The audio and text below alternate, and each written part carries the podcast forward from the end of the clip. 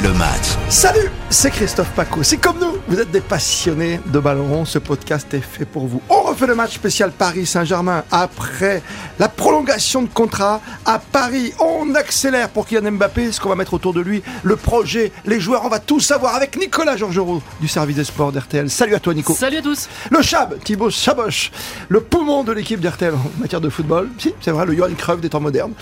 Thibaut Chaboch, bonjour à toi. Toujours plus, merci. Salut Christophe. Salut, merci d'être avec nous. Évidemment, on parle du PSG et cette nouvelle qui a fait couler beaucoup d'encre, bien sûr. Kiki reste à la maison. J'ai toujours dit que Paris c'était ma maison. Je suis très content de continuer l'aventure. Meilleur buteur dans le sac. Meilleur passeur dans le sac aussi. Champion de France dans le sac. Le ballon dans le sac aussi, meilleur endroit. Donc à la place, on va mettre euh, le t-shirt 10 titres dans le sac. Notre histoire s'écrit ici. Ici, c'est Paris. Kylian Mbappé Ici, il peut devenir le joueur plus grand de l'histoire du club. Ça s'est passé samedi après-midi. Il ne restait plus qu'un petit paraphe à faire. Ça n'a pas été simple. Hein.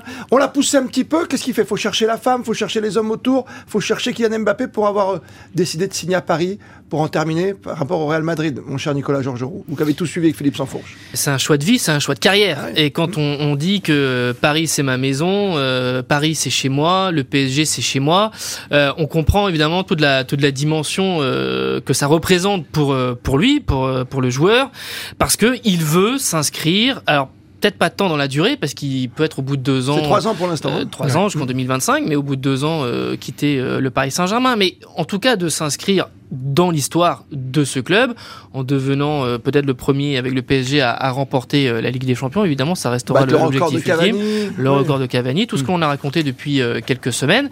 Mais clairement, c'est ce choix-là qui est fait et tout est mis en place en ce moment pour aboutir à ça. Justement, c'est l'objet de notre podcast. Juste un petit regret, tu le vois pas à Lyon, hein, toi qui es ton club de cœur. bon là, ça n'a pas réussi. C'était pas Lyon Qu'est-ce Ah non, c'est Real Madrid, je crois. Qu'est-ce que tu veux qu'il aille faire à Lyon ça Mais va non Paqueta. non.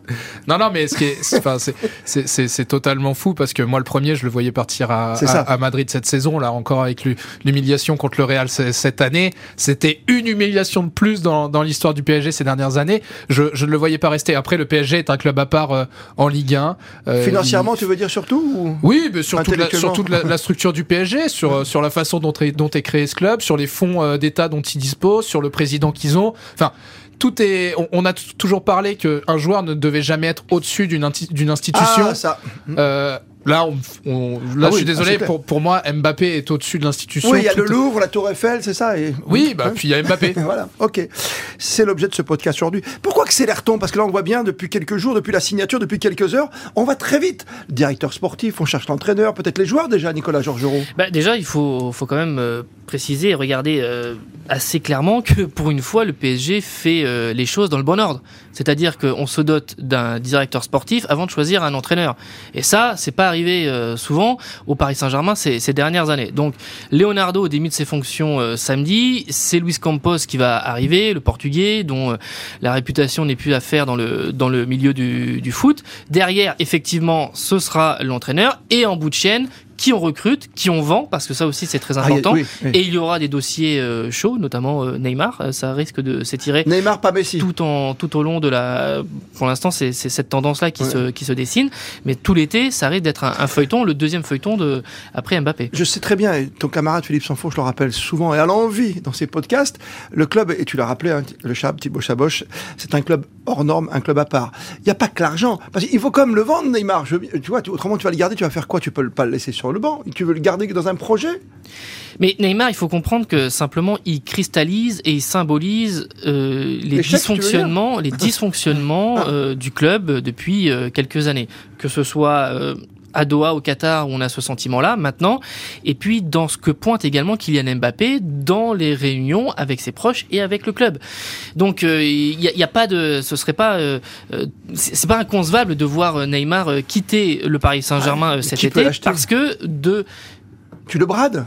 Bah, pas forcément. Parce que au Pas moins forcément. Mbappé, tu vois, Thibaut, lui partait gratos. Oui. C'est vrai le truc. Oui, oui.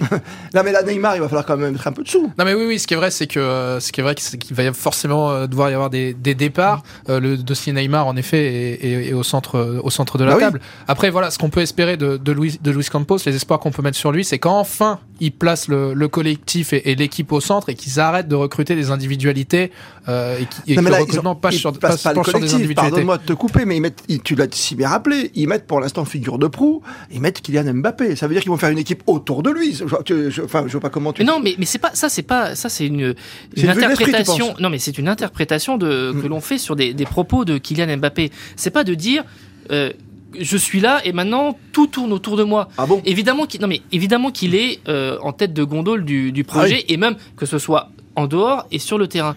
Simplement, lui, ce qu'il veut, c'est qu'à partir du moment où il y aura des, des hommes en place comme Campos et un entraîneur avec qui ça va euh, coller, Oui, mais comme Derrière, est très de- proche de Mbappé de délai- Oui. Mais bien sûr, mais derrière, on- c'est pas de, c'est pas, c'est pas Mbappé qui va dicter à Campos de quoi, quoi faire. C'est ça que je veux justement, dire. la question. C'est ça, Oui, le- d'accord, d'accord, je comprends ce que tu veux dire. Et la question, elle arrive tout de suite. La deuxième question de ce podcast, elle est simple. C'est pourquoi Campos alors? Bah, as- tu as viré Leonardo le soir du titre, enfin, euh, le soir de la fête du titre, le- lors de la dernière journée. Mm. Ça s'est passé très très vite. Maintenant, voilà, Campos arrive et tu as l'impression. parce qu'il y a beaucoup de manques et de lacunes de la part de, de Leonardo. Tant et encore ça. une fois, il faut pas se focaliser simplement sur la situation de, de, de, de l'équipe une, j'allais dire, en raisonnement d'un d'un club.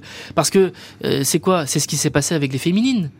L'affaire Amraoui, etc. Mm. L'entourage de Mbappé l'a signalé, ça par exemple. Kylian, il a son frère euh, Ethan qui joue chez les moins de 17.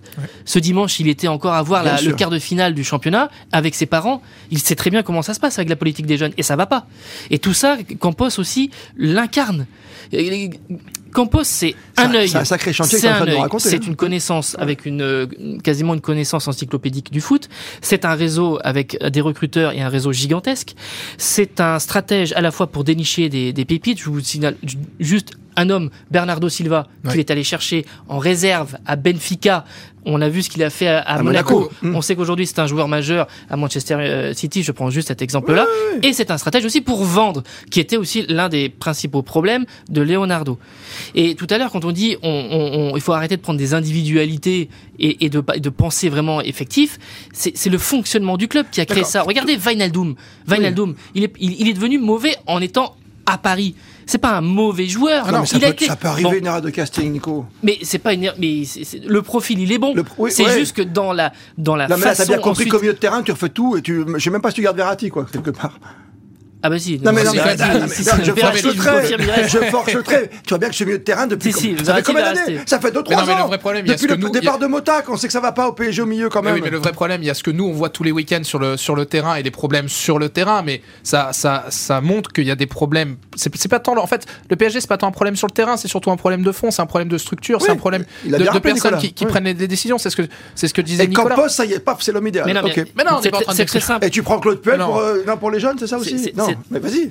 Il, suffit juste de voir cette saison qui est emblématique. Vous avez Messi, Mbappé, Neymar, ce qui n'a jamais été fait, et vous avez un, un entraîneur qui n'a pas le plus beau palmarès euh, du, du foot, Mhm. mais qui a eu des résultats dans le passé et où- avec lequel ça a fonctionné. Au PSG, ça n'a pas marché, ça n'a pas fonctionné. Donc à un moment donné, il faut, il y a quelque chose qui ne tourne pas rond. C'est ce quelque chose qui ne tourne pas rond auquel s'attaque le Paris Saint-Germain maintenant. Et en découle de ça une direction sportive forte, un entraîneur qui travaillera main dans la main avec, le Avec le directeur, directeur sportif, sportif. Oui. et une équipe qui sera en adéquation avec tout ça. Je comprends le- l'affaire Campos, j'allais dire, le projet Campos par rapport à Nasser Al Khelaifi et tous ceux qui mettent de l'argent dans le PSG. Euh, pour l'entraîneur, ce que je comprends pas, c'est pourquoi, euh, ou alors je comprends trop trop bien, on pourrait par exemple dire, on prend le meilleur entraîneur, celui qui, qui va gagner la Ligue des Champions, on va dire que c'est Klopp qui va gagner, ou Ancelotti qu'on a déjà eu. Donc bon, on prend Klopp, c'est le meilleur. Mais non, mais Est-ce qu'on peut faire ça de façon aussi naïve, aussi simple? Mais non, mais Guardiola, euh, Guardiola, euh, qu'est-ce que vous pensez que Manchester City a fait avec Guardiola? Simplement pour gagner, et ça fait euh, 10 ans, et euh, toujours pas. Enfin, Ouais. ça fait pas 10 ans est à Manchester City, mais Non. euh, je veux dire, il, il a toujours pas gagné arrivé, la, la. Ligue des Champions. Donc, tu, tu, tu, tu peux pas prendre un nom. Mais encore une fois, sur la philosophie. prends qui, et- alors? Non, mais sur la philosophie et la réflexion globale. Simplement, il faut comprendre que.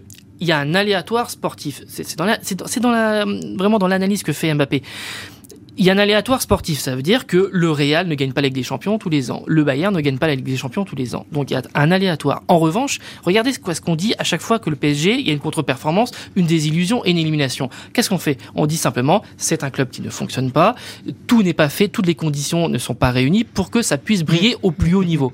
Donc en fait, c'est de dire, on fait les choses avec rigueur, ça marche ou ça ne marche pas. Mais pour ça, éviter simplement sportif après, raison. pour, pour éviter simplement que ça soit d'être la risée du foot euh, européen et de simplement cristalliser là-dessus. Voilà, C'est- c'est- c'est- personne n'est est capable de dire si avec Mbappé aujourd'hui entre en 2023 et en 2024, il y aura le PSG qui va gagner la Ligue des Champions. Non, Mais sûr, au moins le sait. que toutes les choses soient Mm. carrées et que toutes les conditions soient réunies. Donc toi, c'est plus aujourd'hui le projet sportif du PSG qu'il va falloir scruter. C'est pas uniquement, et toi tu as l'air d'accord aussi Thibaut, Ouais. c'est pas uniquement donc euh, la figure de Prou, l'égérie, ou l'appelez comme vous voulez. Euh, voilà, Mbappé tout devant et on lui met des joueurs qu'il bien. Mais quand même, si tu sais que Mbappé par exemple est proche de, de Chouameni, tu le prends ou d'un Dembélé ou d'un Mais bien Coman, sûr, mais vois. bien sûr, non mais, Ouais, non, mais, non, mais voilà, qu'il tu vas quand même participe. faire par rapport à lui. Mais, mais ça, alors c'est- ça alors c'est que évident. l'institution est au-dessus de tout, soi-disant. Mais le- comment il fait le, le Real? Évidemment que c'est un phénomène d'attractivité, c'est évident. Si le Real euh, signe euh, Mbappé, vous imaginez bien aussi qu'il y a des joueurs qui vont vouloir rejoindre le Real Madrid Voilà. parce que il incarne le futur et qu'il incarne euh, les, les, les- peut-être les dix prochaines années. Non, mais tout le Donc ce phénomène d'attractivité, il rebascule sur le Paris Saint-Germain avec le fait qu'il reste au PSG. Ce phénomène d'attractivité revient sur- encore sur le club parisien, c'est évident. Et ça peut pas être aussi naïf, je te parlais de club tout à l'heure, de dire que voilà, euh, bah, Zizou a appelé euh, vendredi soir ou samedi matin, euh, Mbappé lui a dit écoute, j'arrive, reste un peu avec moi. Non mais Zidane, c'est compliqué. D'abord, pourquoi Euh, Il y a le fait qu'il est courtisé depuis un moment et que déjà son envie propre, son envie personnelle, il n'a pas plongé directement. Donc ça veut dire qu'il y a une vraie réflexion. Ça c'est le premier point. Le second point, c'est que euh, avec l'arrivée de Luis Campos, euh, il aura des prérogatives très élargies, alors que quand Zidane était au Real Madrid, C'était- boss. manager général et avec évidemment le, un nom- euh, enfin l'œil sur le recrutement, etc., etc. Donc ça c'est quelque chose. de- Et troisièmement, la clé c'est les bleus. Voilà, c'est-à-dire que euh, il s'il sent que sûr, bah oui, s'il sent que Deschamps euh, rempile ou ne rempile pas, c'est pas la même chose. Donc, ce que tu racontes, je sais pas si Thibaut va être d'accord là-dessus, Nicolas, c'est qu'avec Campos, tu peux prendre qu'un entraîneur qui va s'occuper de, bah, de l'équipe première, parce que Campos va s'occuper de tout, d'aller chercher des petits jeunes.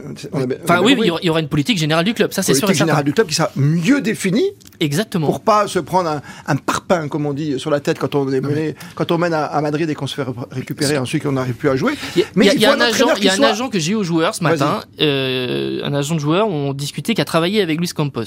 Et je trouve ça, c'est- il a une formule qui est très parlante. Et, et il dit ce qu'il fait et il fait ce qu'il dit. Et déjà ça, à l'échelle du Paris Saint-Germain, Ça serait beaucoup. C'est- déjà pas c'est mal. déjà. Ça, sûr que ça va être possible au PSG, ça ça veut pas dire que tous les, les agents Non, mais- pensent ça de lui, mais néanmoins, je trouve que la, formule, la formulation est parlante. Non, mais dès qu'il y, y avoir un petit, un petit truc qui, qui fonctionnera pas, il va faire un aller-retour au Qatar, ça va aller vite hein, aussi. C'est quelqu'un qui a une autorité, euh, Luis Ok, Campos. Plus que Leonardo déjà. Et Est-ce qu'on a un profil type de celui qui s'adapterait le mieux à la politique qatarienne, qatari comme tu veux, et la politique Campos Il faut bien trouver quelqu'un. quoi. Je te parlais de Claude Puel tout à l'heure, parce qu'on sait que Claude Puel fait monter par exemple des jeunes, euh, ou un Galtier aujourd'hui qui est en attente à Nice. Pourquoi pas prendre un Français qui s'occupe de la France, et Campos qui gère à peu près euh, le côté européen et paillettes, quoi. Non, non, ce qui est certain, c'est que l'entraîneur euh, travaillera main dans la main avec Campos et qu'il y aura une compatibilité. Ça, c'est- ça, ça, c'est évidemment, c'est- une évidence.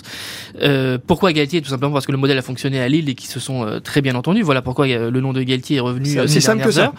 Euh, Il y a un nom aussi qui revient euh, beaucoup euh, récemment. C'est euh, le nom d'un entraîneur qui est très peu connu du, du grand public. C'est euh, Ruben Amorim, qui est l'entraîneur du Sporting, qui a 37 ans, qui a joué un peu plus de 150 matchs avec Benfica, qui est l'entraîneur du Sporting avec lequel il a été champion en 2021 et avec lequel il vient de finir deuxième du, du championnat euh, Ah, c'est portugais. vraiment sous la botte Et il va Campos. encore, Ouais, ouais, ouais. euh, jouer la- la Ligue ils- des ils Champions. en ont besoin. Ah, donc- d'accord. S'il y a quelqu'un qui Hmm. met euh, en pratique une, une, une politique et, et, et une politique sportive euh, cohérente, euh, ça, ça, ça, ça peut fonctionner. On n'ira pas hein forcément chercher un nom ça. et une pointure. Et les supporters, tu les connais à Paris, hein ils ont tourné le dos le jour où ils, ont, ils sont champions, ils sortent du, faire la fête en dehors du Parc des Princes. Non, mais au final, ça va leur suffire d'avoir un, un entraîneur du est sporting. cité, Antonio Conte a proposé ses Ouais. services. Vous savez très bien comme moi que les, les, les- la semaine qui s'ouvre ou les dix jours qui s'ouvrent, tous les noms de la terre vont être proposés Ouais, au PSG. Bien sûr. Non, mais ce qui résume de toute façon tout ce que tout ce qu'on vient de dire, c'est que le PSG n'y arrivera pas sans, sans base solide. C'est la base de tout club. Si tu n'as pas des fondations